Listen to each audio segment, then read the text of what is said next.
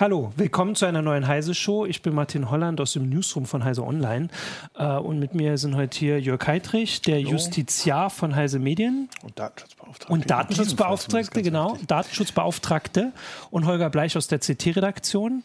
Äh, und zwar möchten wir mit euch über ein Thema reden, wo ihr, glaube ich, beide schon mindestens einmal oder mehrmals hier in der Sendung wart die Datenschutz. Du guckst mich so fragend an. Nee, mehrmals, du weißt es mehrmals. wahrscheinlich. Also ich mache das ich hab, Ich habe hab gerade gezählt. Ich war, also, glaube ich, im zweistelligen Bereich. Oder? Genau, und zwar reden wir über, oder möchten wir reden über die äh, EU-Datenschutzgrundverordnung, die DSGVO, die seit, ich habe nachgezählt, 70 Tagen genau jetzt wirksam ist, aber ja eigentlich schon seit zwei Jahren und 70 Tagen in Kraft ist.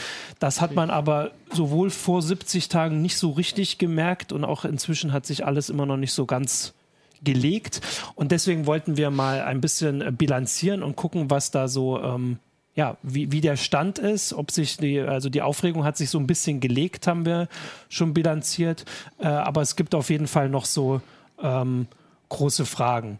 Ich habe jetzt überlegt, wo man äh, am besten anfängt. Also ich hatte, vielleicht kann man erstmal so die großen politischen Fragen. Äh, du hattest auch schon was schiefgelaufen ist, hast du vorhin gesagt, können wir mal gucken. Ich wollte aber erstmal so einen Blick äh, in die Zukunft werfen, weil tatsächlich jetzt so langsam sich abzeichnet, dass diese Datenschutzgrundverordnung halt auch so ein bisschen zum Vorbild vielleicht wird oder so ein bisschen auch über Europa hinausgeht. Also die Hoffnung vielleicht von vielen, dass sie irgendwie bald wieder gekippt wird, ist sowieso, glaube ich, politisch vollkommen unwahrscheinlich. Also rein schon allein von den Sachen, das Europaparlament wird bald gewählt und der Widerstand ist auch, also ist nicht so groß und das, also das wird bleiben. Äh, und jetzt haben wir seit glaube, vor zwei Wochen oder so wurde schon gesagt, dass es jetzt mit dem Freihandelsabkommen nach Japan eher Ausweitung findet. Also es wird als gleichwertig anerkannt, was Japan für Datenschutzgesetze hat und Europa. Das heißt, das wird dann für noch mehr äh, vor allem auch Unternehmen und Personen gelten. Und die USA planen offensichtlich sogar ein Datenschutzgesetz, was allein schon eine Revolution wäre, weil das der, also der, der Bundesstaat hat noch gar keins. Ähm, und auch dann als Reaktion auf die DSGVO, aber wohl, wie man das so absieht, dann eher so, wir machen das jetzt mal ein bisschen weniger scharf als hier. Wie ist es denn jetzt äh, in Europa? Also funktioniert das so? Kann man das, kann man die Frage so einfach mhm. machen? Ist also es ein Vorbild? Die Hysterie, die es gab, die hat sich Gott sei Dank, muss ich sagen, etwas gelegt. Und auch relativ schnell. Auch relativ schnell, genau, ja, ja. Also so die also ich, ich, ich, sehe das ja so ein bisschen aus mehreren Perspektiven. Aus Ansatzperspektive haben äh, mein Kollegen da noch, neben mir noch eine Anwaltskanzlei, wirklich noch bis 24 Uhr und die Tage danach das äh, mhm. äh, noch bearbeitet. Das kommt wahrscheinlich nie wieder. Äh, das war sehr gülden für die Anwälte, das muss man mhm. einfach so sagen. Ja. Also und auch für Datenschutzberater. Äh, danach ließ es, mh, hatten wir hier bei Heise hatten wir ziemlich viele Selbstauskunftsanfragen.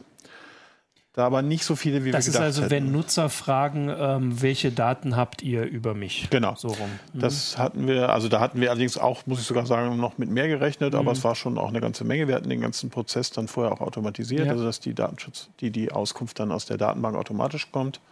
War auch dann nötig. ähm, ansonsten ist es jetzt, was vielleicht natürlich jetzt auch mit der Sommerhitze Pause zu tun hat, erstmal sehr, sehr ruhig geworden. Aber es gibt ein paar Ecken, wo wir gleich sicherlich auch noch ja. drüber reden werden, wo es im Moment brennt, auch so ein bisschen politischer Art. Ja. Und äh, man kann also nicht sagen, dass das Thema vom Tisch ist. Das wird es auch nicht. Das wird mit Sicherheit auch nochmal hochkochen, wenn, wenn, sagen wir mal, zum Beispiel die Aufsichtsbehörden auch sich mal rühren, was sie bislang nicht getan haben. Und äh, da ist ja, Prüfungen gibt es ja schon. Es gibt da noch keine Bußgeldverfahren. Genau, genau. in dem Sinne meine ich das. Genau. genau. Ähm, ich mag kurz, bevor ich äh, gleich auch mal Holger hier gleich ein einleitendes Wort gebe, wollte ich natürlich, weil die ersten Fragen schon kommen, natürlich möchten wir auch Fragen ähm, beantworten aus dem Publikum. Wobei ich sage, also wir wollen danach auch zu so ein paar Einzelfällen. Es gibt ja irgendwie in allen Bereichen irgendwie teilweise, habe ich auch das Gefühl, nur so eine vorgeschobene Verweis auf die DSGVO, irgendwelche Veränderungen oder auch gerade Nicht-Veränderungen. Ähm, also wir wollen Fragen beantworten. Ich gucke mal, ob wir jetzt also so ganz in des, ins Detail wird es wahrscheinlich nicht gehen. Das müssen wir dann ähm, vielleicht irgendwie nochmal anders angehen. Ich wollte nur nochmal ergänzend ja. sagen, also was, mhm. man, was man ja hört, also da ist, dass die ähm, Aufsichtsbehörden ziemlich stöhnen.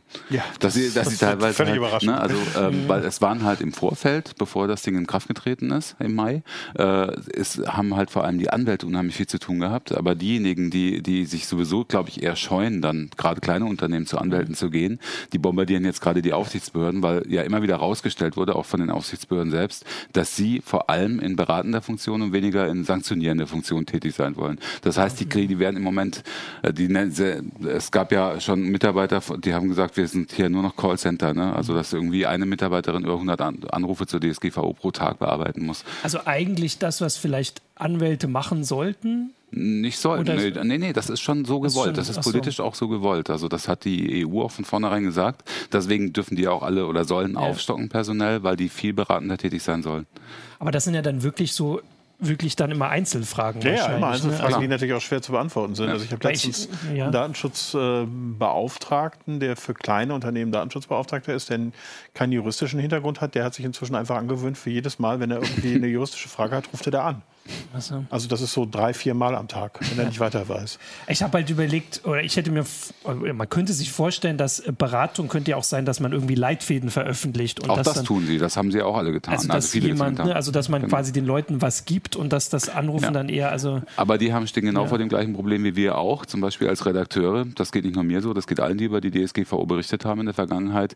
Äh, unsere Leser erwarten von uns, dass wir sehr präzise auf bestimmte Fragestellungen mhm. eingehen, aber das können wir halt nicht immer, ne? weil also genauso verhält sich das auch mit den Leitfäden. Es gibt Leitfäden zum Beispiel, wie setze ich die DSGVO im, im, im Verein um oder im kleinen Unternehmen. Aber da gibt es halt so viele individuelle Fragestellungen, mhm. die man damit nicht abdecken kann. Und damit rennen die dann halt jetzt zu den Aufsichtsbehörden. Ja, okay. Das, und das wird natürlich auch dann so schnell nicht aufhören, wahrscheinlich. Also gut, dann, äh, und das Aufstocken hat dann in dem Fall auch nicht gereicht offensichtlich. Also ich meine, es haben ja die meisten, soweit ich das im Blick hatte. teilweise auch kein Personal. Es gibt ja. ja. noch viele offene Stellen, die einfach noch nicht besetzt sind. Ne? Also ich weiß, dass wir vorher noch eine Zahl hatten, dass äh, vor allem europaweit sich viele Datenschützer gar nicht vorbereitet gefühlt haben. Wir haben jetzt natürlich hier auch vor allem die Situation aus Deutschland, wobei das mhm. Problem müsste so in dem Maße eigentlich überall existieren. Also ja, ja, wir haben in Deutschland ja noch die besondere Situation, dass wir Landesdatenschutzaufsichtsbehörden ja, also. haben. Ne? Und äh, deswegen gibt es viele. Es gibt mhm. einfach unheimlich viele Behörden. In anderen Ländern ist es zentral genug. geregelt. Äh, offensichtlich. Also offensichtlich also, nicht, ähm, genau. Zumindest, ja, also ich denke, man hatte einfach nicht mit diesem Ansturm gerechnet. Ja. Der, der kam so überraschend. Ja, yeah. und ähm, es war sicherlich auch ein Fehler, äh, wenn wir da nochmal so eine nachträgliche Analyse machen wollen, ähm, dass das alles viel zu spät angefangen hat. Ja. Also das würde ich auch auf jeden Fall ähm, auch den Behörden vorwerfen, aber auch dem, dem deutschen Staat, ähm, auch der EU, dass die ganzen Informationssachen alle viel zu spät kamen. Ja. Ja. Naja, und die haben sich, äh, auch die Datenschutzbehörden haben sich viel zu spät zu bestimmten Fragestellungen geäußert, die offen waren. Ne? Siehe mhm. nur zum Beispiel, wie ist das mit Tracking, Cookie-Tracking? Mhm. Also da, dann vier Wochen vor, vor Wirksamwerden dieser DSGVO sich dann erst dazu zu positionieren mhm. und in der Weise, dass plötzlich alle äh, Websites oder zumindest alle Medienhäuser äh, vor der Frage stehen, huch, ich soll das jetzt auf einmal umsetzen. Ja. Ne, das ist vier, Wochen, ja. vier Wochen vorher. also ich kann ja auch aus unserer Erfahrung sagen, dass wir hatten ja schon Berichte jetzt auch auf Pfizer Online zur DSGVO Monate vorher. Wir haben ja schon im November hatten wir schon eine heiße Show dazu und wir hatten auch so EX hatte Schwerpunkte. Aber selbst das war ja ein halbes, dreiviertel Jahr vorher. Aber selbst da war sie ja schon anderthalb Jahre in Kraft. Mhm. Und wir waren noch mit die Ersten, die das so, und selbst da war es irgendwie nicht so richtig auf dem Schirm. Das hat man gemerkt, dass das Interesse dann so langsam gewachsen ist. Mhm. Ähm, hat das einen Grund? Passiert das bei Gesetzen sonst auch so? Kann man das irgendwie sagen? Oder ist das einfach, also wirklich, weil das EU-Parlament sich nicht zuständig gefühlt hat, vielleicht das zu erklären? Nee, das ist es ja auch nicht. Das ja, ist ja auch genau, nicht seine Aufgabe. Ja. Das, ich glaube, man hat die Komplexität unterschätzt. Ja. Ähm, also wir haben 2016 schon ein erstes Webinar dazu gemacht. Da hatten wir irgendwie kaum Teilnehmer, hatten wir 80 Teilnehmer oder so. Also wirklich mhm. sehr, sehr, sehr wenig. Äh, ich glaube, man hat die, die Komplexität und auch ähm, die, dieses, dieses Ausmaß mhm. von, von Sachen, die man auch als, als mittelständischer Betrieb oder auch als kleiner Betrieb da machen muss, völlig unterschätzt. Äh, es ist aber eben auch schlecht kommuniziert worden. Ja. Also da würde ich auch zum Beispiel der ähm, Bundesdatenschutzbeauftragten einen großen Vorwurf machen, die jetzt gerade auch am Ende ihrer Amtszeit ist, die einfach mal mhm. gar nichts gemacht hat, aber die hat ihre gesamte Amtszeit über gar nichts ja. gemacht. Äh, da hätte man einfach viel mehr kommunizieren müssen, auch von, von den Sachen, die da kommen. Also bereitet euch vor. Ja. Äh, DSGVO is coming. Ja, also. Mhm. Ja gut, aber dann gehen wir doch mal zu der Komplexität. Also vorher gewarnt waren zum Beispiel ähm, die Ab also es gab Befürchtung vor einer Abmahnwelle. Mhm. Ähm, das, also ich glaube, kannst du nochmal zusammenfassen. Ich glaube, das war so, dass wenn ein Unternehmen also oder eine bestimmte Website nicht datenschutzkonform ist, konnte oder kann ein Mitbewerber abmahnen, weil er geschäftlich benachteiligt oder das war so das, das Verständnis, weil er nachteiligt ist, weil er sich an den Datenschutz, an die DSGVO hält. Genau. Das war so die Befürchtung. Ist das also ist das eingetreten? Das ist mhm. eingetreten. Also es gibt diese ja. Abmahnungen. Wir wissen nicht, wie viele es sind. Okay. Ähm, aber es sind wohl nicht so viele, denke ich. Äh ich, bin, ich, war vorhin erstaunt. Ich habe vorhin nochmal geguckt. Also es gibt eine Studie des äh, Verbandes Digitalwirtschaft, mhm. die äh, 400 ihrer Mitglieder befragt haben, mhm. also Unternehmen. Und äh, da kam raus, dass 5 Prozent äh, schon fünf Prozent der Mitglieder schon eine Abmahnung bekommen haben, die, die konkret auf DSGVO beruht. Ja, aber es ist mehr als ich ja, gedacht hätte. Stimmt, okay, also, ja. Und alles UWG, ne? also wegen Wettbewerbsrecht. Genau, also diese, diese Frage, ob die das mhm. tatsächlich abmahnen dürfen, die Wettbewerber, ist noch so ein bisschen ungeklärt. Genau. Ja. Was ganz hilfreich ist. Dass es sich klar wäre, wären sicherlich mehr äh, knallharte Abmahnungen. Ansonsten, nach dem, was ich hörte, sind die Abmahnungen tatsächlich an Unternehmen gegangen, die wirklich zum Beispiel gar keine Datenschutzerklärung hatten. Ah, okay. also, also, sehr eindeutige Fälle, wo man auch so ein bisschen sagen muss, ich bin jetzt nicht für diese Abmahnung, äh, wo man aber sagen muss, okay, die wären jetzt wirklich mhm. leicht vermeidbar gewesen. Ja. Vor allem, weil das ja auch vorher schon ein Problem wäre, oder? Ja. Also das ist dann nicht neu. Wir hatten diese ein. Es war allerdings vorher auch schon strittig und es ist, glaube ich, immer noch nicht mhm. ganz geklärt, ob, ob man überhaupt, ob Datenschutz überhaupt umfasst ist ah, bei ach, Wettbewerbsrechtsabmahnungen. So. Mhm. Das ist, äh, der, der eine sagt so, der andere sagt so. Und das wird ja selbst durch eine Abmahnung, die also wird das ja nicht geklärt, oder? Das ist ja nee, durch also eine Abmahnung nicht, das müsste dann halt tatsächlich richtig. bis zum obersten Gericht irgendwann mal gehen. Was ich mich immer frage bei der Gelegenheit, ist mir vorhin so eingefallen, ist es denn theoretisch möglich, wenn man jetzt so eine Abmahnung erhält und äh, wird dann auch verklagt, wenn man, wenn man nicht die Unterlassenserklärung unterschreibt, kann man denn auch nicht mal den Weg, um das zu klären, der negativen Feststellungsklage gehen? Könnte man das machen? Also sagen, ja. ich möchte jetzt mal, dass das Gericht eindeutig feststellt, ähm, dass diese Abmahnung nicht berechtigt ist? Hm. Das kommt natürlich, also könnte man theoretisch, aber das sind natürlich meistens in der Regel Unternehmen, die es trifft, die daran jetzt eher kein Interesse ja, haben. Also wenn ich jetzt ich der, nicht, der kleine, ich hatte so, so, ein paar Beispiele, da war eine Autovermietung oder so, die mhm. werden jetzt kein Interesse haben im mhm. Sinne der guten Sache mit einem Kostenrisiko von 50.000 Euro äh, so eine Durch die Instanzen zu gehen. Ne? Ja. Zu klären, genau. Und es kann natürlich sein, dass sie eventuell dann auch Unterstützung bekommen von, von, von, Verbänden oder so. Mir sind da bislang keine Fälle bekannt. Mhm. Also, also, dazu muss man ja auch sagen, selbst wenn man diesen Weg geht, dann würde er durch die Instanzen gehen und Jahre dauern wahrscheinlich. Ja. Ja, genau, das wollte ich gerade sagen. Also wenn, dann hat diese Welle, also 5% sind natürlich nicht wenig in, in, zwei Monaten schon begonnen, aber die Konsequenzen, das würde ja jetzt wirklich lange dauern. Weil also selbst wenn sich jemand entscheidet, vor Gericht irgendwas auszufechten, dauert das Jahre. Ähm, vielleicht würde er eine politische Lösung sogar irgendwann nochmal. Gab es da nicht eine Geschichte mit dem? Ja, es gibt, es gab jetzt Paul, irgendwie mehrere Initiativen, ähm, die ah, ganz, genau, ganz, was, ganz gezielt ja. gesetzgeberisch äh, ähm, festzulegen, dass Abmahnungen aus Datenschutzgründen, mhm. DSGVO konkret, äh, nicht gestattet sind. Allerdings ähm, hat, die, hat da die SPD interessanterweise blockiert und hat gesagt, wir wollen eine umfassendere Lösung haben mhm. gegen den Abmahn, gegen Abmahn, Massenabmahnungen. Das reicht uns nicht. Und da blockieren sie sich gerade ein bisschen gegenseitig. Hat dann aber, glaube ich, auch keine vorgeschlagen. Ja, der, also der einzige, nee, der einzige, der einzige konkrete Gesetzesvorschlag, der ja, kam interessanterweise, man man könnte denken, es hätte irgend mit, irgendwas mit einem landespolitischen Wahlkampf zu tun, mhm. äh, kam von der CSU, von Herrn ah, Söder. Okay. Das war aber diese Stimmt, super Spezialregelung. Genau. Das war eine Spezialregelung also, kurz vor der Sommerpause. Man also hatte das, kurz ja. gehofft, dass sich die Politik mal grundsätzlich diesem Problem der Abmahnung, mhm. des Abmahnungsmissbrauchs, ich, also ich bin jetzt per se kein, per se kein, kein kompletter Gegner mhm. von Abmahnungen, die machen schon Sinn in bestimmten Sachen, auch weil man die Alternative ist, man wird direkt verklagt. Ja. Aber äh, die, dieser Abmahnungsmissbrauch und dieser Abmahnungsmissbrauch, der sich hier auch bei den Abmahnungen zeigt, die hier bekannt geworden sind, mhm. zumindest, den könnte man schon jetzt langsam mal angehen. Das wäre mhm. wirklich sehr, sehr schön. Und zwar eben und nicht nur, und zwar nicht nur in diesem Wettbewerbsrecht auch da, aber, aber vor allem auch im Urheberrecht. Ne? Das ist ja. ja genau das Gleiche. Also das zieht sich ja durch. Genau, also das ist Gebiete. eine Geschichte, die einfach noch dauert. Also es kann sein, dass sich politisch äh, trotzdem was bewegt. Also es wurde zumindest schon mal diskutiert. Das ist ja mal so. Also der Bundestag ist ja auch noch eine Weile in, äh, also da wird ja noch eine Weile, also da ist ja nicht so schnell Wahl. Voraussichtlich. Voraussichtlich stimmt. so mutige Aussagen.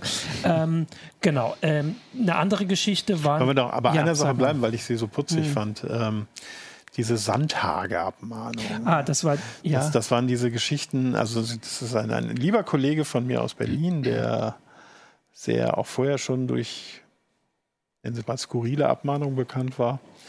Ähm, der hat jetzt keine Abmahnung formal geschickt, sondern eine Schadensersatzforderung. Und zwar wohl, ich weiß nicht, wie das Ausmaß genau ist, aber ich glaube, es sind jetzt sind schon mehrere, die bekannt geworden sind. Wie viele ne? sind, weiß ich auch nicht. Wie viele, aber es, also es sind bestimmt ein halbes Dutzend, ist mir bekannt geworden, es ist wahrscheinlich mehr. Ähm, wo er tatsächlich für Mandanten Schadensersatzforderungen geltend gemacht hat wegen Verstoß gegen die Datenschutzgrundverordnung. In der Form, ja. dass er einen Mandanten vertritt, der an ein Unternehmen ein Formular von der Website ausgefüllt und geschickt hat und dieses Formular war nicht SSL verschlüsselt.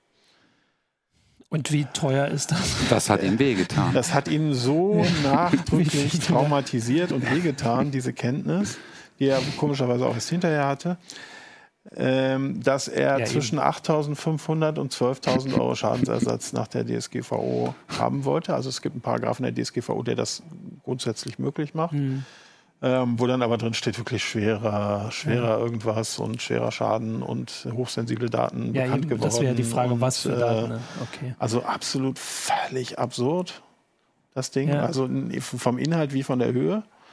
Ähm, die einzige spannende Frage, die sich da vielleicht noch stellt, ist es Standard, ist es Stand, ist es Stand der Technik, ähm, dass Formulare SSL verschlüsselt sein müssen. Mhm. Ich, würde, ich, ich, würde, ich würde sagen, in dem Fall ja. ja. Also, also, das gibt doch ja. die DSGVO auch ziemlich eindeutig her, dass sie, dass sie das meinen. Sie sagen halt äh, sicher nach dem Stand der Technik, ne? steht glaube ich mhm, genau. oder sowas. Ja, ist es Stand der Technik, dass es genau. SSL verschlüsselt sein ja. muss? Das ist die spannende Frage. Aber und dann, dann, gibt es halt auch noch verschiedene SSL-Verschlüsselungen. So, so einfach kann man es auch nicht machen. Es gibt auch unsichere SSL-Verschlüsselung. In der Geschichte gibt es noch keine Entscheidung. Auch nicht, also, dass es da jemals ja, welche gibt. Also da, das wäre tatsächlich etwas, wenn, wenn ich das als Anwalt gehabt hätte, wo ich meinen Mann gebeten hätte, ob wenn ich vielleicht ja. auch eine negative Verstellungsklage machen könnten. Aber diejenigen, die das bekommen haben, die ich kenne, äh, haben da, glaube ich, jetzt nicht so viel Mut. Naja, ich meine halt nur, dass man, ähm, also auch eine nicht, also eine Entscheidung, die zugunsten der Angeklagten in dem Fall dann ausgeht, ist ja auch eine Entscheidung. Beklagten ist ja auch eine Entscheidung. Ist ein Strafrecht. Genau, okay. Ähm, ich kenne das noch. okay, ähm, genau, also die Geschichte, das hatten wir ja auch. Also das heißt, wenn da irgendwas äh, Großes äh, nochmal kommt, kann man das bei uns dann auch nachlesen, inklusive des äh, vor den Kopfschlagens. Ähm, die andere Geschichte waren... Ähm, Zu, zum Vergleich irgendwie, ja.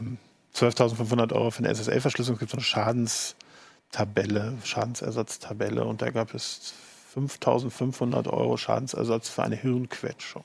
Mhm. Zum Vergleich. Also Hirnquetschung gegen, gegen verschlüsselte also, Nur mal so im Vergleich. Also das liegt so im, in der Höhe von abgetrennten Gliedmaßen ja. oder so, was er da gefordert hat. Zwei Hirnquetschungen.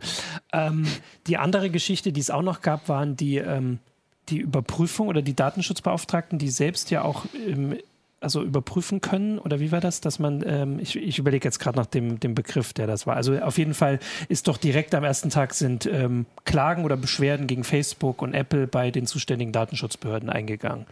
Diese Geschichten gab es ja auch. Also das, ähm, das ist ja was anderes als diese Abmahnung. Mhm. Na klar. Genau, ja, ja. Und äh, also die Geschichten gab es auch, das war ja angekündigt. Wir hatten ja ähm, Max Schrems hier in der Sendung.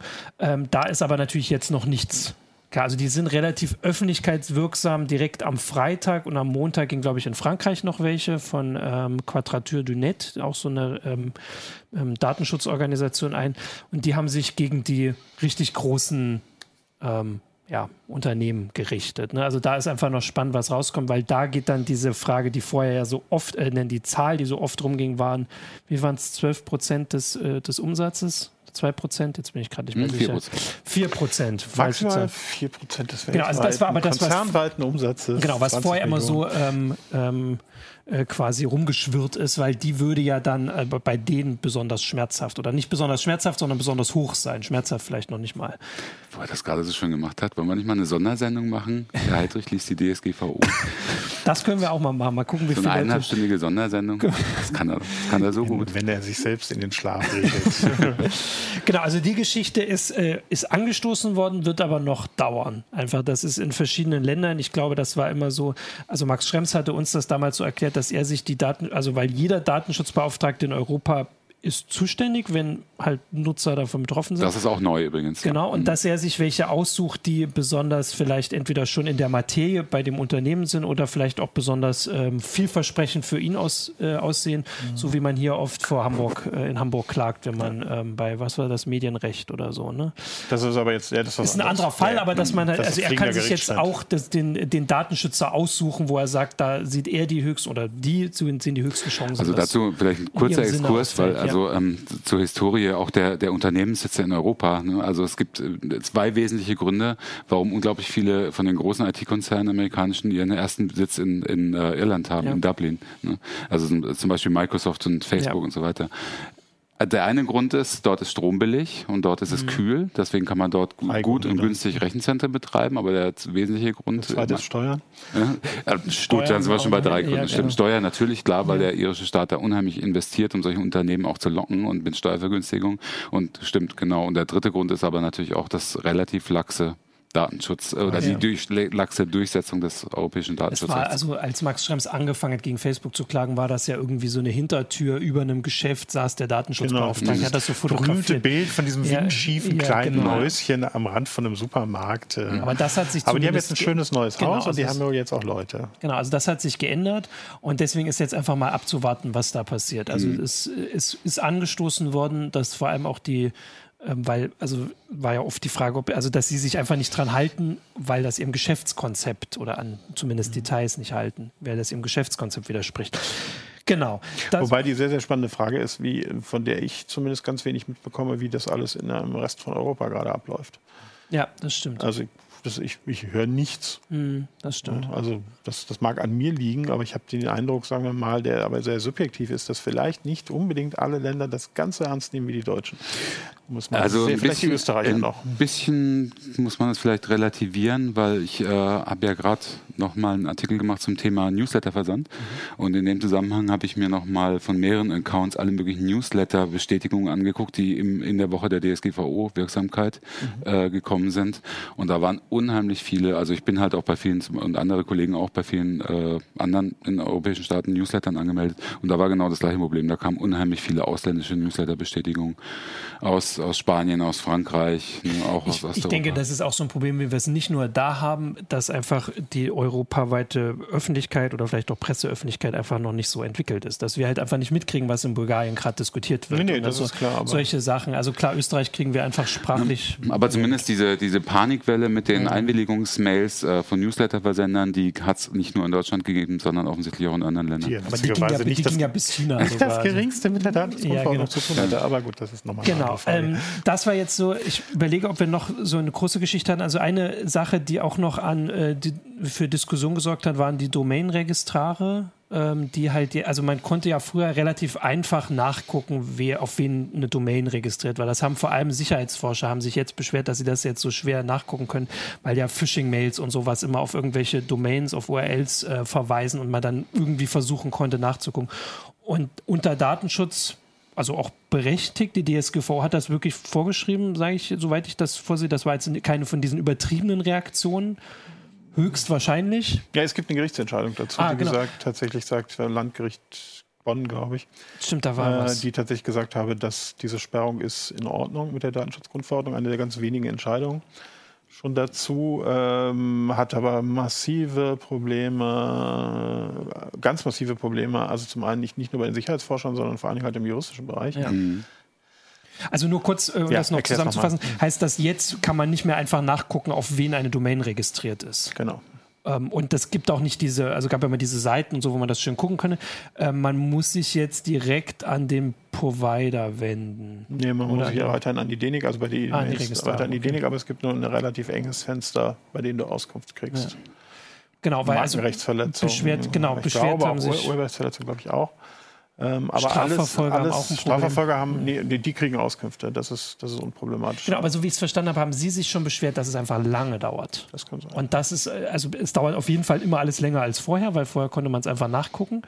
Ähm, und das ist auch so ein Problem, wo, glaube ich, noch nicht so der, die letzte Lösung gefunden ist. Ja, ich finde aber aus dem, von dem Aspekt jetzt äh, der, der Sicherheitsforscher würde ich das ein bisschen relativieren, ja, okay. weil ähm, Spam und Phishing-Domains und ja. so sind normalerweise keine DE-Domains. Ne? Also das sind jetzt, ich finde das für die für juristische Auskunftsansprüche zum Beispiel finde ich das okay, wesentlich ja. spannender, als wenn die schwerer gemacht werden als jetzt äh, für Security-Belange. Also ich hatte jetzt schon Fälle zum Beispiel, wo ich gesehen, wo, wo Leute bei uns äh, unter DE-Domains Artikel geklaut hatten. Wir machen das normalerweise so, dass wir die anschreiben beim ersten Mal und sagen, nimmt das runter. Ja. Und erst beim zweiten Mal gibt es Ärger, ähm, wo ich aber nicht an die Adresse gekommen Mhm. bin. Ne? Die hatten kein ein, ein gefaktes Impressum oder gar kein Impressum. Und das war's dann schon. Dann komme ich schon nicht mehr weiter. Ja, stimmt, ja. Und ähm, ähnliches Problem bei Leuten, die Äußerungsrecht machen, die kriegen auch keine Auskunft.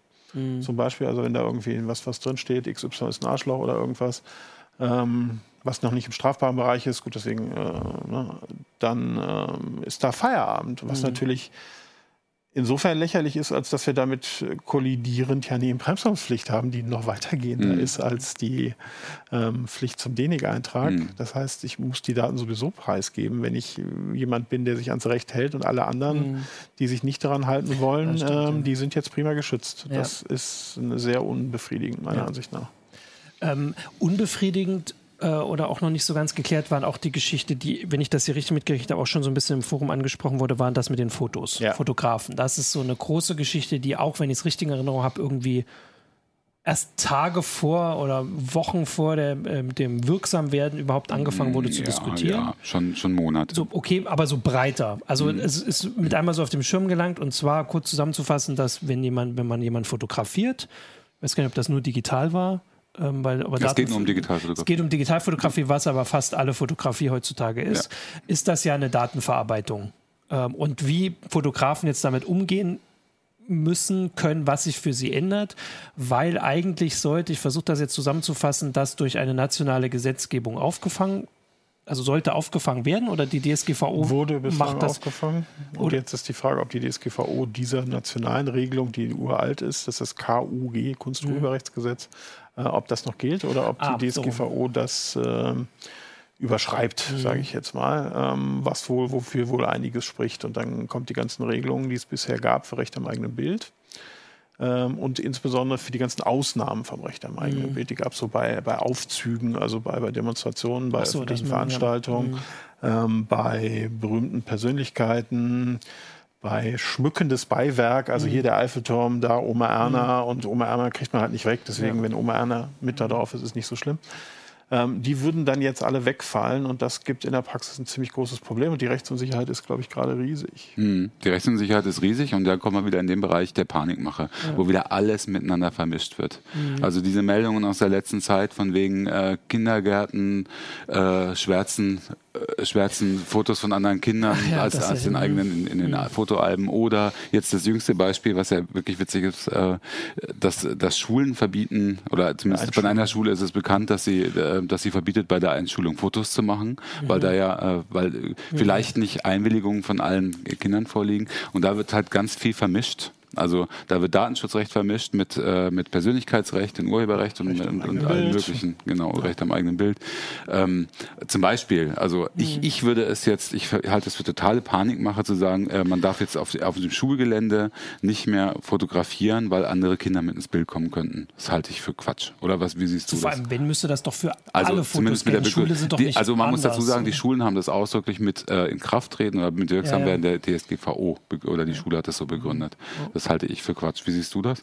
Ja, also wenn man tatsächlich der Ansicht ist, dass dieses KUG, also diese die Sonderregelung nicht gelten, dann läuft das auf eine normale Abwägung hinaus in der Datenschutzgrundverordnung, wo das eine Interessenabwägung ist von demjenigen, der die Bilder macht. Das ist legitim, da Bilder zu machen, denn es jetzt im normalen Bilder ist gegenüber des, im Interessen des Abgebildeten.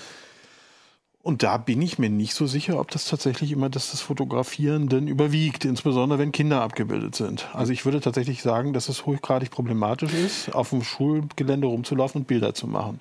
Das war aber schon vorher so. Das ist keine, das ist keine neue Geschichte. Und diese ganzen Geschichten, die jetzt hier gemacht werden mit ähm, Klassenfotos und so, das war f- genauso vorher. Auch da haben wir alle schon gesagt, ja, könnt ihr machen, aber ihr müsst ja vorher die Einwilligung abholen. Und wenn die Einwilligung nicht gegeben wird von den Eltern, dann dürfen die Kinder nicht mit drauf. Ja. Das gab es auch alles vorher schon, dass das jetzt alles so ein bisschen in diesen Strudel gezogen wird. Aber nochmal noch mal zurück auf die DSGVO. Das Äh, andere Sache, um das noch kurz zu Ende zu bringen. Äh, bei so einer öffentlichen Veranstaltung wie einer Einschulung, da würde ich auch sagen, das ist so öffentlich und da gibt es so Interesse, das festzuhalten und man weiß, dass man fotografiert wird. Und da würde ich sagen, ist diese Interessenabwägung völlig anders. Also Ja. da würde ich auch sagen, das ist auf jeden Fall zulässig.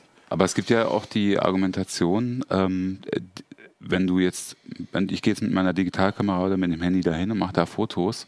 Ich mache das ja nicht aus geschäftlichem Interesse. Ich mache das äh, wirklich für mein, für mein reines Privatvergnügen oder als Erinnerung, mhm. als private Erinnerung innerhalb des Familienrahmens. Ja. Ähm, da, da, gilt doch die DSGVO überhaupt nicht. Ja, das, nee, das ja. gilt sie nicht, aber sie gilt wenn, dann, wenn ich die Bilder veröffentliche, wenn ich sie also insbesondere auf genau. Facebook packe. Also, mhm. Das ist ein Hinweis, den wir vielleicht geben sollten. Ja. Ne? Es ist eine Geschichte, diese Fotos zu machen. Ja. Da gelten vielleicht nicht so strenge Regeln. Die strengen Regeln gelten insbesondere für die, zum Beispiel fürs Teilen in sozialen Netzwerken, mhm. fürs Veröffentlichen auf der eigenen Webseite, wie auch immer. Ne? Dann, wenn, wenn diese Fotos auch der in die Schule übrigens. Genau, also. genau selbe gilt für die Schule. Und, ja. ja.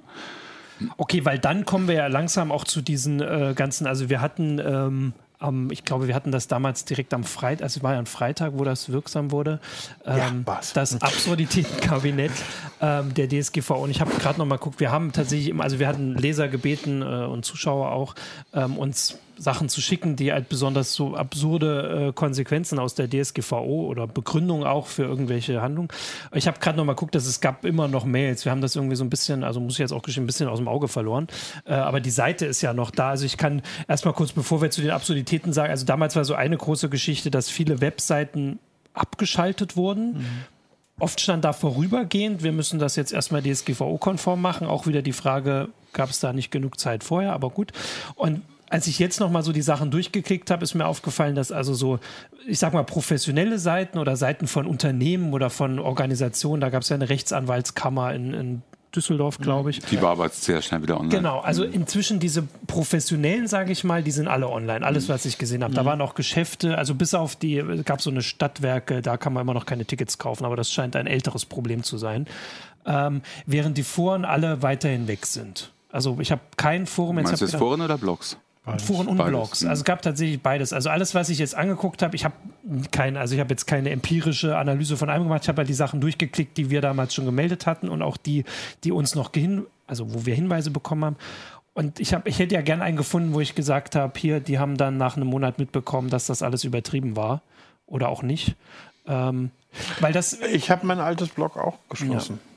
Also ich hatte ja damals, hatten wir glaube ich auch schon die Begründung, dass viele das geschlossen haben, weil einfach man müsste halt was ändern. Genau. Und viele haben gesagt, dass der Aufwand ist mir zu, äh, zu groß dafür. Ähm, und deswegen haben also Unternehmen oder Rechtsanwaltskammer natürlich haben der Aufwand ist gerechtfertigt, die wollen äh, die Präsenz haben.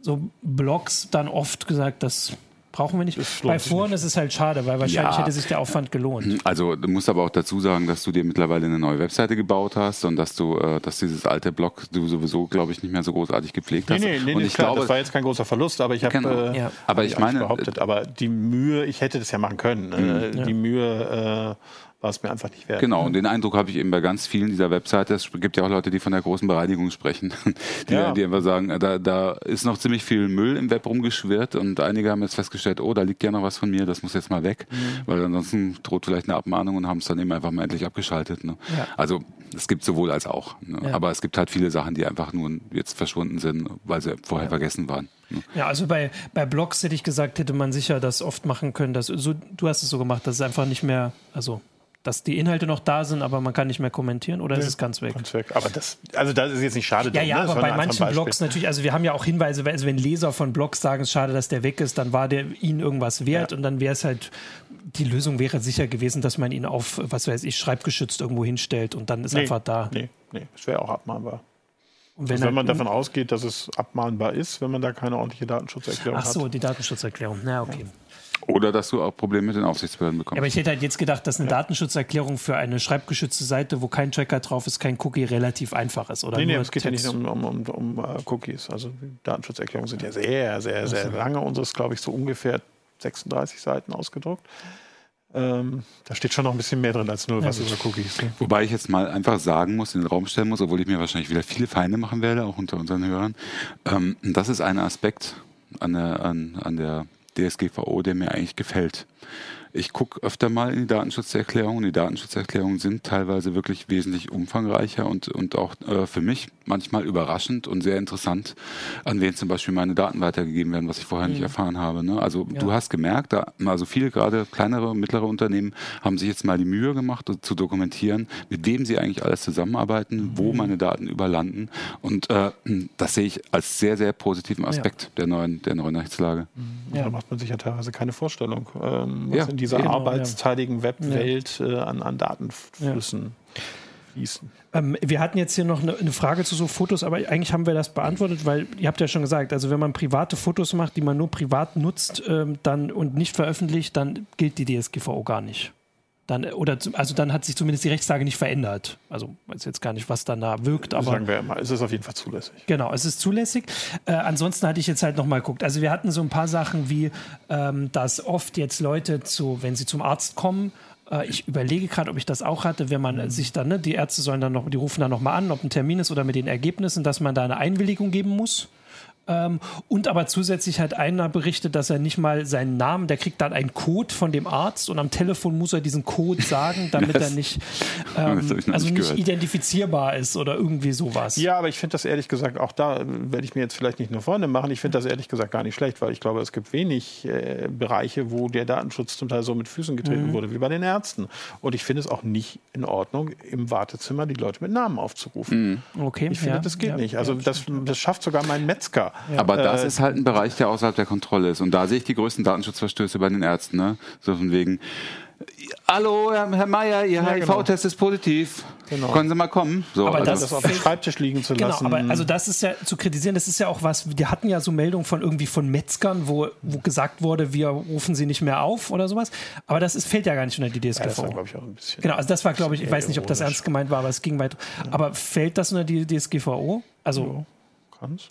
Also auch wenn der das jetzt nur mündlich macht, ich dachte, es geht nee. um Datenfarbe, das meine ja, ich. Ja, nee, klar. Also da ist schon viel Historie ja, ja, genau. dabei, aber äh, sagen wir mal, wenn der das jetzt irgendwie aufschreibt und dann in seinen Rechner einträgt, weil er eine Rechnung machen muss oder so, dann bist du schon drin. Genau, aber weil dann wäre ja, also dann würde ich eher sagen, ist ja der Vorteil auch, dass diese Sensibilität für was da ist, was vorher teilweise schon recht war, aber mhm. einfach nicht beachtet wurde und dass wir deswegen jetzt auch an einem Punkt sind, wo wir uns über Sachen ärgern, die vorher vielleicht auch die vorher nicht okay waren, die ja. vielleicht bequem waren. Ganz genau. Aber, Dadurch, dass das Thema ja. in die Öffentlichkeit gerückt ja. ist, gibt's, äh, das war eine Auffrischung der Sensibilisierung quasi. Allerdings war es auch äh, verbunden mit einer Polarisierung. Ne? Also es gibt halt eine, auch halt wirklich eine sehr starke Gegenbewegung. Äh, insbesondere in der freien Wirtschaft, die sagen, wir haben solche Standortnachteile jetzt, dass die können wir nie wieder aufholen und bla. Ja, ja gut, aber jetzt ist bald Handelskrieg. Zwei Seiten der Medaille. Ähm, aber ist es denn tatsächlich auch so, was ich auch oft gelesen habe, diese Ungleichbehandlung von E-Mails zu Telefonaten und ähm, Fax, glaube ich, oder Post. Also, das, also es haben mehrere Leute geschrieben, dass wenn sie sich irgendwo hinwenden, kriegen sie als Antwort eine automatische Mail aus Datenschutzgründen. Wir werden das angucken. Aus Datenschutzgründen rufen wir sie aber zurück. Nicht, also sie kriegen keine Mail. Naja, das gab es teilweise vorher schon. Das äh, haben wir häufig bei, bei Auskünften, wenn dann mhm. irgendwie irgendeine Auskunft über einen Freemailer kommt und ja. äh, ich denjenigen nicht identifizieren kann, ob das wirklich Walter Müller auf der so und so Straße ist, äh, dann werde ich ihm nicht einfach die Daten per mhm. E-Mail zurückschicken, sondern ich werde im Zweifelsfalle ähm, wenn da eine Adresse drin steht, werde ich sie halt postalisch an die Adresse schicken, mhm. zum Beispiel. Also es dient der Validierung, kann, ne? Es dient der Validierung, weil ich dann sicher sein ah, okay. kann. Mhm. Ne? Und ähnlich ist es auch mit Fax. Ne? Aber es ist im Prinzip, also ansonsten ist der, also der Weg ist ja, also ob ich jetzt telefoniere oder, also das ist ja beides Daten, also kann man ja auch abhören und kann man, also die Daten sind auch nicht geschützt, wenn ich telefoniere. Oder ist das nee, gar nicht der das, Grund? Ich, Achso, okay. Also ich glaube, das hat in der Tat eher mit der Validierung zu tun, weil okay. E-Mail kannst du halt irgendwie, kann sich jeder sagen, ich bin Walter mhm. Müller. Okay. Bei einem Brief hast du zumindest noch die Unterschrift und dann hast du da zumindest noch mal eine, mhm. eine Urkundenfälschung mit drin. Mhm. Ähm, eine Sache, die ich auch äh, dann noch mehrmals gesehen habe, die habe ich tatsächlich am Anfang gar nicht so mitbekommen, ist, dass also diese E-Mails, an die wir uns nur noch dunkel erinnern, ähm, äh, Mai irgendwie so antworten sie, ob wir, also wir möchten ihnen unbedingt weiter Newsletter schicken. Ähm, dann gab es wohl mehrmals welche, die gesagt haben, wenn sie unseren Newsletter weiter abonnieren, dann kriegen sie einen Gutschein für 5 mhm. Euro oder sowas, was ja, sie da haben. Incentive. Das ist, ist das okay?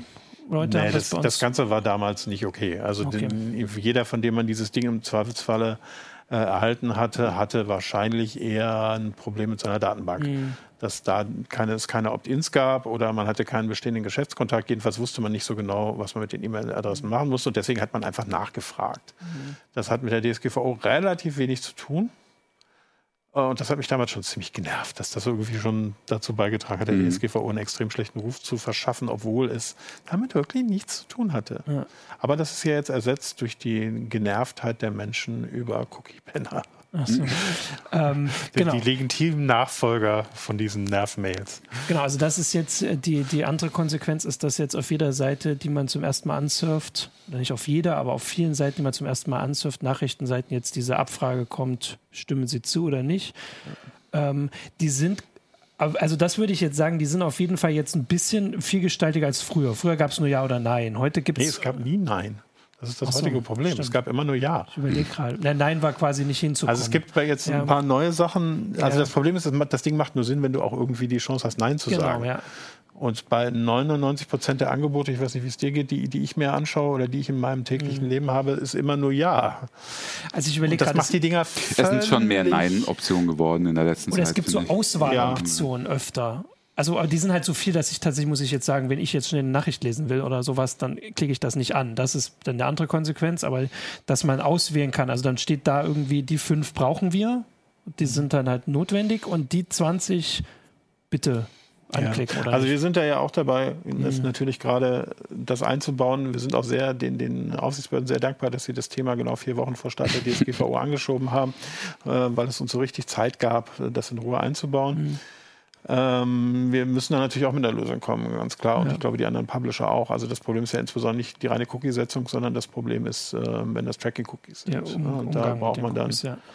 äh, dann auch entsprechend äh, ein Einverständnis. Aber das wäre wahrscheinlich sogar mal ein Thema, können wir vielleicht mal machen, wenn wir das eingeführt genau, haben, dass so wir das mal erklären natürlich. und die ganze Problematik ja. drumherum mal besprechen.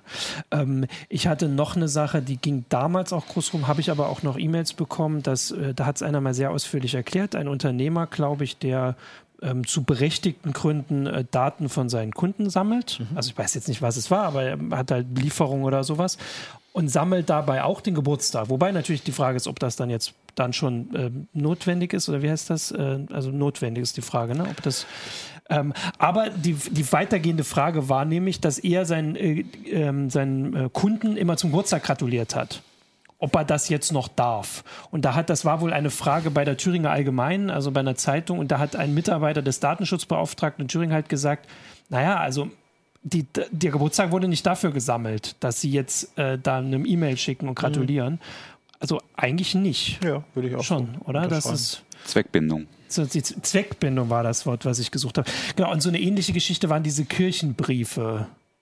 Habt ihr ja, das mitbekommen? Und die, die, die, Gratulation bei den 100-Jährigen und genau, sowas. sowas. Ja, das finde ich.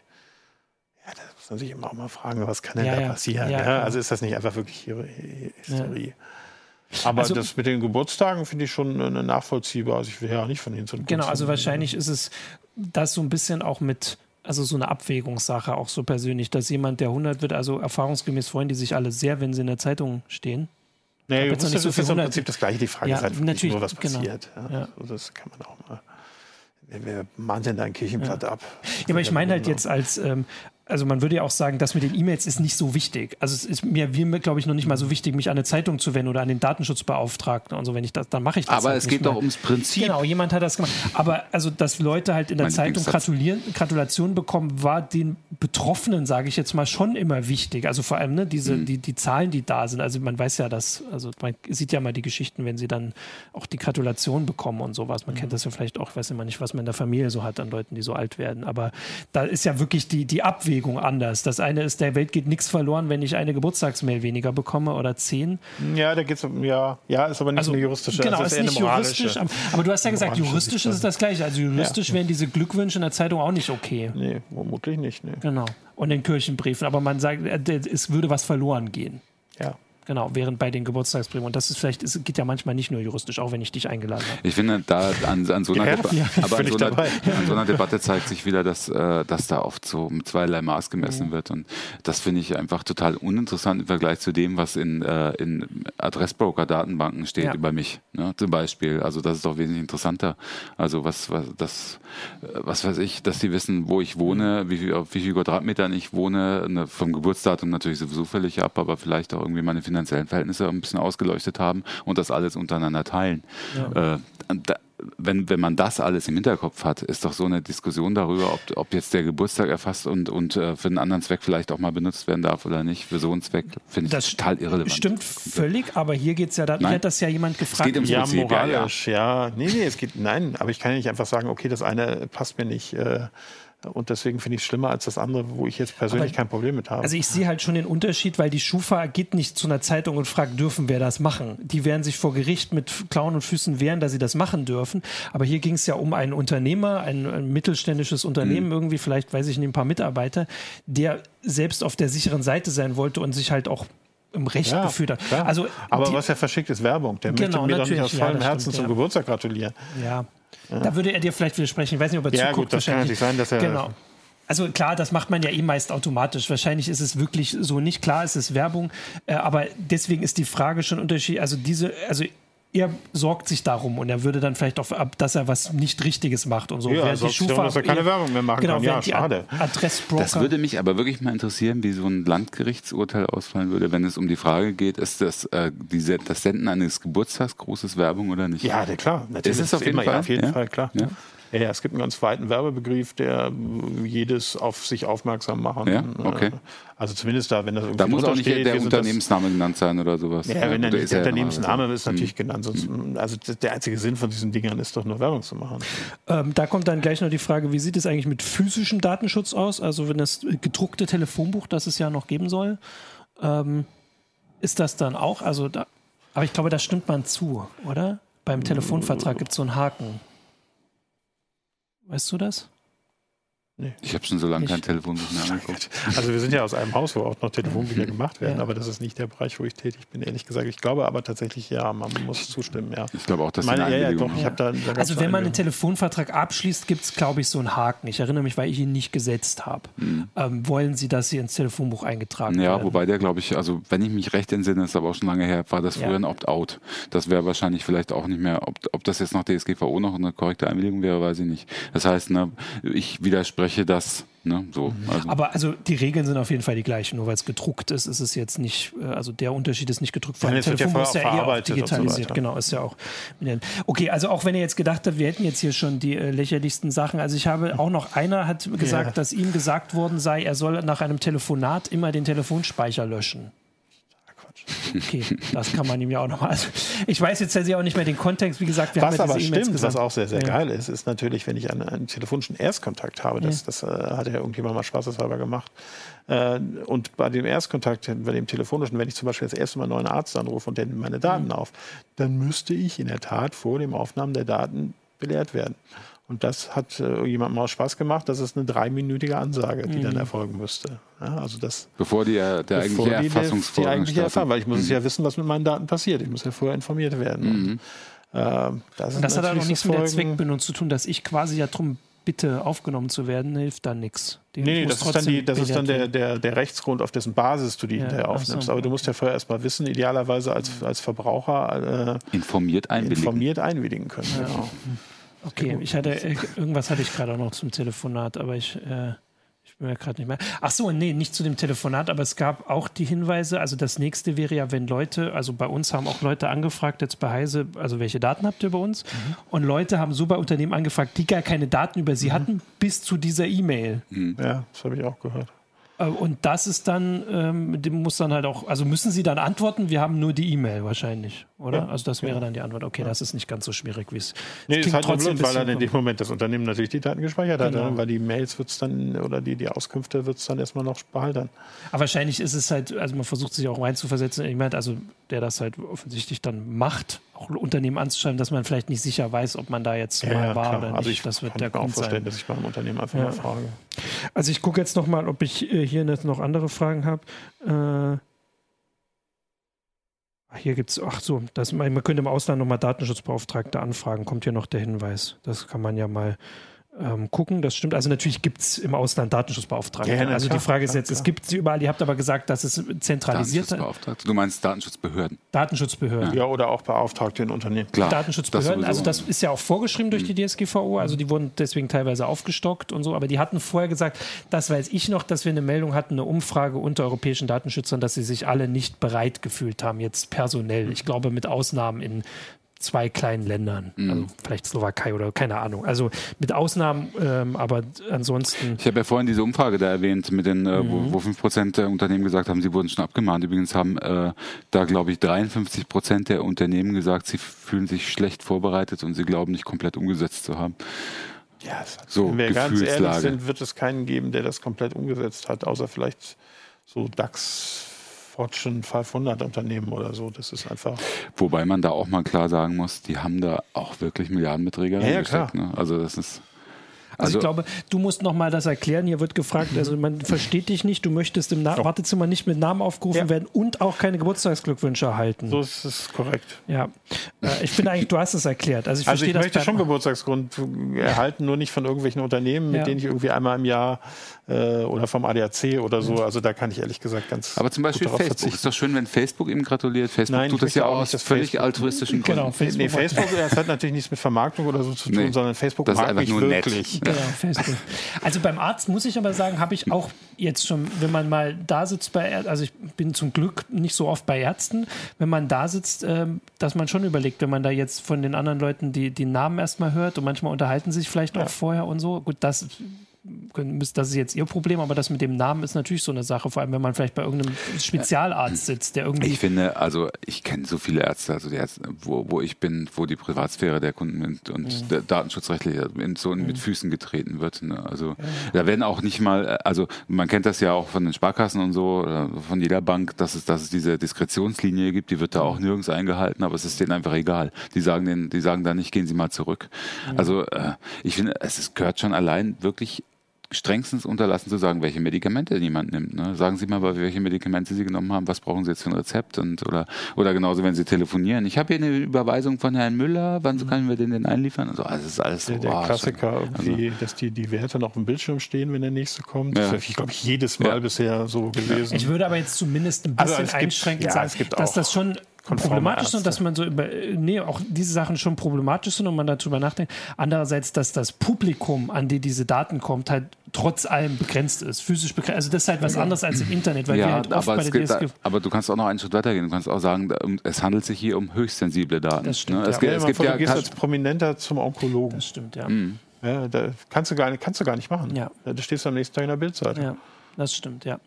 Okay, nein, das ist äh, ein sehr guter Hinweis. Ich hatte hier jetzt noch, äh, kommt auch noch von äh, Chumbaldum der Hinweis, dass äh, ständig von Panikmache redet ähm, und äh, wir das hier so ein bisschen äh, zurückweisen, äh, aber dass konkret oft doch gesagt wird, es, es bleibt halt ein Restrisiko. Ja, bleibt so. Aber das ist trotzdem was anderes als, also vor allem, weil ich würde jetzt auch sagen, dass bei Gerichtsverfahren in Deutschland, selbst wenn man jetzt irgendwas hat, dass es diese, diese Megasummen, die du vorhin hattest mit dieser einen Schadensersatzklage oder diese 4% oder sowas, das ist ja, also diese 4% sind so eine Maximalforderung mhm. und dass ja sowohl die Datenschutzbehörden hier gesagt haben, dass sie mit Augenmaß erstmal vorgehen wollen. Du hast gesagt, dass das wäre wirklich eine praktische Antwort darauf, dass all das, was wir gesehen haben, sehr klare Verstöße waren bei Abmahnung jetzt in dem Fall. Mhm. Also Sachen, die so klar sind, dass sie auch vorher schon rechtlich nicht, also illegal waren, rechtswidrig ja, eine fehlende Datenschutzerklärung ist ein Problem. Genau. Das hatte man vorher auch schon das Problem. Und das ist keine hatte. Panikmache ja. zu sagen, wenn du was rechtswidriges machst, dann. Ähm, also wenn ich dazu nochmal was sagen darf, ähm, von wegen Panikmache. Mhm. Also das wurde uns ja auch oft vorgeworfen in der Berichterstattung der CT und auch Heise Online in der Berichterstattung vor der DSGVO ab Januar, wo wir zum Beispiel gesagt haben, jetzt handeln, es wird wirklich nötig und so. Äh, wir haben gesagt, so und so und so könnt ihr handeln, um mhm. möglichst schnell und jetzt möglichst kurzfristig äh, ähm, euch bestmöglich zu schützen. Es bleibt ein Restrisiko. Ähm, und das und das und das kann euch drohen, nämlich Abmahnungen oder, oder eine Prüfung durch Datenschutzbehörden mhm. auf Beschwerde hin und vielleicht, ja. und, und, vielleicht ein Bußgeld.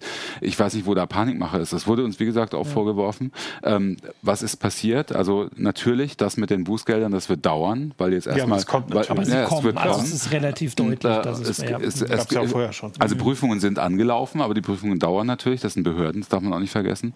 Ähm, und das Zweite ist, Abmahnungen hat es auch schon gegeben, aber natürlich zum Glück, wir haben uns nie geäußert, äh, in welchem Ausmaß wir die erwarten. Das kann, konnte man ja auch nicht. Aber äh, Abmahnungen aus wettbewerbsrechtlichen Sinn sind gekommen. Äh, ne? Und ich weiß nicht, also ich ja. sehe jetzt keine Panikmache. Ich sehe, dass das eigentlich ziemlich genau so ja. äh, jetzt sich fortgesetzt hat seit Mai, wie wir das eigentlich ja. prognostiziert haben. Ja, also eigentlich sind wir am Ende. Ich habe aber tatsächlich noch eine spannende Frage, die möchte ich auch noch äh, vorlesen und vielleicht ein bisschen beantworten. Und zwar fragt David Wenn, ob wir den Datenschutz, also ich nehme das jetzt mal diese DSGVO in dem Fall, äh, als Blocker für technischen Fortschritt oder eher als Katalysator sehen. Was man, also, ne, das ist ja eine große Frage. Diskussion. Ähm, und ich, also ich hatte auch das Gefühl, dass, also ihr, ihr habt das vorhin gesagt, dass Unternehmen jetzt klagen und so, dass sie irgendwie ähm, benachteiligt werden. Aber natürlich können sie in ganz Europa jetzt auf gleiche Standards beharren. Mhm. Also so, bestehen und sich darauf berufen und der Markt bleibt der gleiche? Ja, aber der, der, der Grundgedanke war ja ein, dieses Gemeinschaft, mhm. äh, gemeinschaftliche Playing Field für ja, alle Unternehmen, genau, dass sie, ja. dass sie erstens ist das nicht lange nicht gut genug umgesetzt worden, weil es viel zu viele Öffnungsklauseln gibt. Also deswegen gibt es eben doch unterschiedliche Gesetzgebung teilweise in unterschiedlichen Mitgliedstaaten. Und wir sehen ja zum Beispiel in Österreich, dass Staaten sich äh, einen Wettbewerbsvorteil daraus erhoffen, dass sie eben bestimmte Regeln einfach nicht umsetzen, die mhm. eigentlich vorgegeben sind. Also ich würde sind. mich zum Beispiel als Anwalt nicht trauen, Unternehmen in Österreich zu, äh, zu beraten. Mhm. Ja, ob, trotz gleich so, geltender okay, DSGVO. Ja. Ähm, ja, und dann haben wir das Problem, wir haben auch hier das Problem, genau wie bei der ganzen Migrationsdebatte auch, es gibt eine Außengrenze und es gibt ein Jenseits der Außengrenze. Ähm, das heißt, was ist mit den USA zum Beispiel? Also äh, die haben im Moment äh, einen umso größeren Wettbewerbsvorteil, weil eben das, äh, der Level, der, der, der Levelunterschied gestiegen ist. So. Und das ist ja das, was viele Unternehmen eigentlich dem EU-Gesetzgeber vorwerfen, dass es, dass es noch mehr Gründe gibt, jetzt zum Beispiel als Start-up sich eben nicht mehr in Europa niederzulassen, ja. sondern direkt ins Welt Quelle zu gehen oder so. Und da ist natürlich ja. was dran. Die andere Seite ist aber auch, muss man auch, Entschuldigung, ganz kurz noch, muss man aber auch sagen, dass das vielleicht auch nicht so bleibt. Äh, denn wenn die USA nicht mitspielen, und das sieht im Moment so aus, als würden sie ja. gar nicht mitspielen, ähm, dann können sie ein Problem kriegen, weil nämlich dann vielleicht wirklich das Privacy Shield kippt und dass dann der, ja, der ja. Datenfluss in die USA gekippt wird. Und dann haben die amerikanischen Unternehmen in Europa, was ja ein Riesenmarkt ist, äh, neben den USA der größte, für, für Facebook und Google, alle, alle, die viel mit Daten arbeiten, ähm, ein großes Problem. Also ich würde sagen, dass die Datenschutzgrundverordnung insofern gescheitert ist, als dass sie die Prämisse hatte, den guten Ansatz hatte, die Bürger sollen sich damit wohl und sicher fühlen. Mhm. Ja, stimmt. Und das ist leider, muss ich sagen, durch die öffentliche Diskussion ziemlich verloren gegangen. Aber auch selbst verschuldet. Ja, auch selbst verschuldet. Ja, auch ja. Ähm, das kann sich das, aber noch ändern. Das, ja, ja, ja. Aber so dieses, dieses gute Grundgefühl, meine Daten sind jetzt erstmal bei europäischen mhm. Unternehmen sicher, das ist leider verloren gegangen und ersetzt wurden durch ich bin genervt. Mhm. Ähm, das ist sehr schade. Ansonsten mhm. glaube ich aber schon, dass das so ist. Also, dass wir hier eine, äh, schon eine Verbesserung des Datenschutzes haben. Mhm. Das finde ich auch gut, erstmal als Bürger. Ähm, und ähm, ich hasse diese ganzen Geschichten, die richtig viel sinnlose bürokratische Arbeit machen, so dass ich hier alle, alle, alle Prozesse protokollieren muss und diese, diese ganzen Sachen, die wirklich keinem helfen. Also meiner Ansicht nach jedenfalls nicht. Ähm, sehe aber auch als Unternehmer in der Datenschutzgrundverordnung ein paar ganz interessante Sachen, die sicherlich auch, wenn du da bist, Katalysator mhm. oder so, ähm, die hier den Datenschutz auch fördern, zum Beispiel so Privacy by Design, also Sachen, mhm. die auf den Markt kommen, müssen auch schon vom Datenschutz her mhm. durchdacht sein und möglichst datenschutzfreundlich, ja. Privacy by Default äh, eingeschaltet sein. Äh, solche Sachen finde ich gut und interessant. Ähm, ich finde es sehr gut zum Beispiel, dass man eine Diskussion in, in dem Bereich Löschen überhaupt mhm. langsam mal kommt. Das hätten wir auch vielleicht nochmal als Thema nehmen können. Mhm. Ähm, dass ja kaum gelöscht wird in Unternehmen mhm. und dass da jetzt die, das ein bisschen befeuert wird durch die Datenschutzgrundverordnung. Mhm. Ähm, und so, so, viele Bereiche finde ich auch gut. Andere Bereiche sind mir zu bürokratisch und bringen mir zu wenig Licht und Schatten. Ja. Okay. Also wir sind jetzt bei der Stunde, das ist also das ist immer so unser oh, Maximum. Ähm, deswegen ähm, würde ich sagen, wir werden das ja hier sicher nochmal wiederholen. Die bleibt ja da, haben wir gesagt. Ähm, wir ja. können nochmal Bilanz ziehen. Wir haben ja auch noch andere äh, Teilaspekte, die sich noch weiterentwickeln werden. Ähm, genau. Und damit äh, danke euch für die Einsichten, danke fürs Zuschauen, äh, für die Fragen und bis nächste Woche. Tschüss. Ciao. Tschüss.